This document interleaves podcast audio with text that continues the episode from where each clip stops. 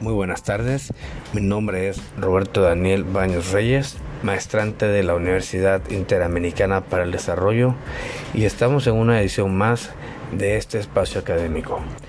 Y en esta ocasión les voy a platicar de las tres competencias necesarias en los docentes para el uso de la SABA, por sus iniciales Ambiente Virtual de Aprendizaje.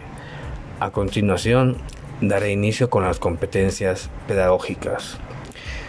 Una competencia pedagógica es el conjunto de conocimientos, habilidades, capacidades, destrezas y actitudes con los que cuenta el docente para poder intervenir de manera adecuada en la formación integral de los estudiantes. Al respecto, Barragán menciona que el tutor virtual, virtual tiene el compromiso de diseñar o presentar contenidos con elevados niveles de contextualización, de tal forma que estos cobren gran relevancia en la formación de los estudiantes. Para esto es importante que los contenidos sean problematizados y que para su aprehensión requieran de la actividad del estudiante en búsqueda de la solución de alguna problemática. Cuando hablamos de las competencias pedagógicas que debe tener un docente para poder hacer un uso correcto de los ambientes virtuales de aprendizaje, nos referimos a la capacidad de desarrollar todo el proceso de enseñanza-aprendizaje en este tipo de entornos.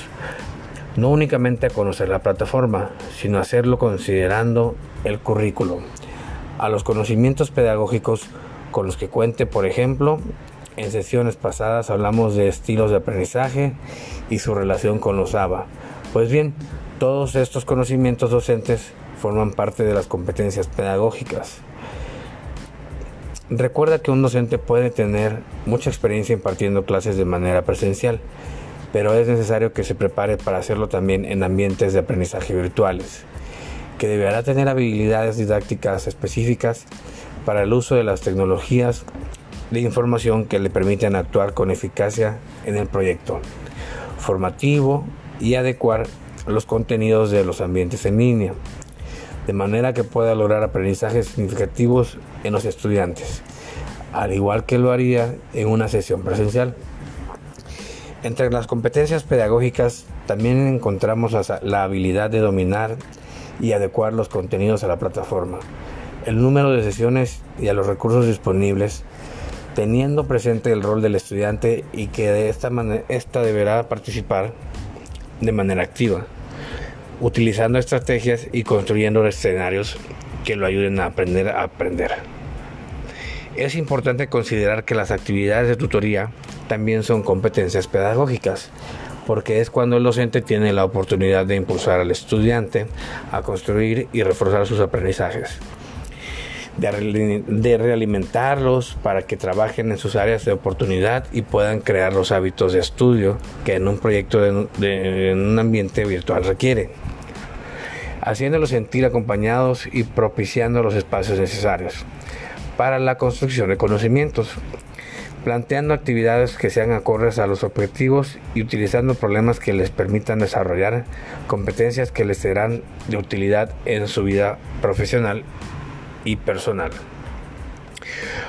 Seguimos con las competencias de investigación. Además de conocer las plataformas es decir, de tener competencias técnicas, es fundamental que el docente cuente con las competencias de investigación, que de acuerdo con ellos en 2017 son aquellas necesarias para los educadores para que los educadores logren interpretar, argumentar, proponer alternativas, preguntar y escribir a partir de la experiencia pedagógica de acuerdo a la problemática que caracteriza el aula y la escuela. El docente debe tener la capacidad de buscar información y utilizarla de manera crítica, de manera que pueda desempeñarse satisfactoriamente y garantice que el estudiante tenga acceso a información confiable. Que los contenidos sean relevantes, interactivos y confiables.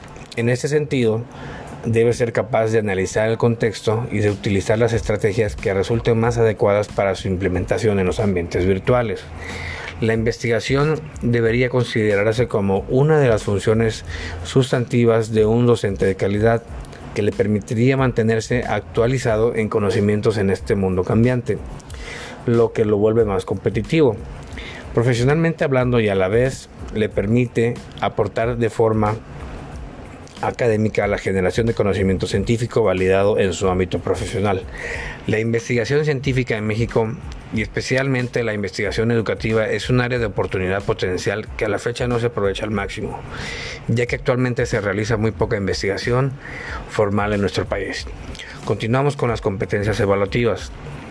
Cuando un docente posee competencias evaluativas, nos referimos a que tienen un buen manejo de técnicas de evaluación, ya sea a través de herramientas y o de trabajos entregables, que permitan evaluar las destrezas y el nivel de apropiación de los conocimientos de los estudiantes, además de que favorezcan que el propio estudiante pueda darse cuenta de cómo ha sido su avance a lo largo del curso, o lo que es lo mismo, pueda hacer una autoevaluación. Recuerda que una evaluación no se realiza únicamente al finalizar el curso, sino también al momento de iniciarlo y a lo largo del curso, con la finalidad de poder detectar las áreas de oportunidad. Por ello es importante que el docente defina cuáles serán los criterios de la evaluación, ser muy claro con los estudiantes y utilizar rúbricas y ponderaciones con base en los contenidos y habilidades que desea evaluar. Bueno, por mi parte es todo. Agradezco enormemente la atención prestada y espero pronto estar compartiendo más información al respecto. Saludos y buena tarde.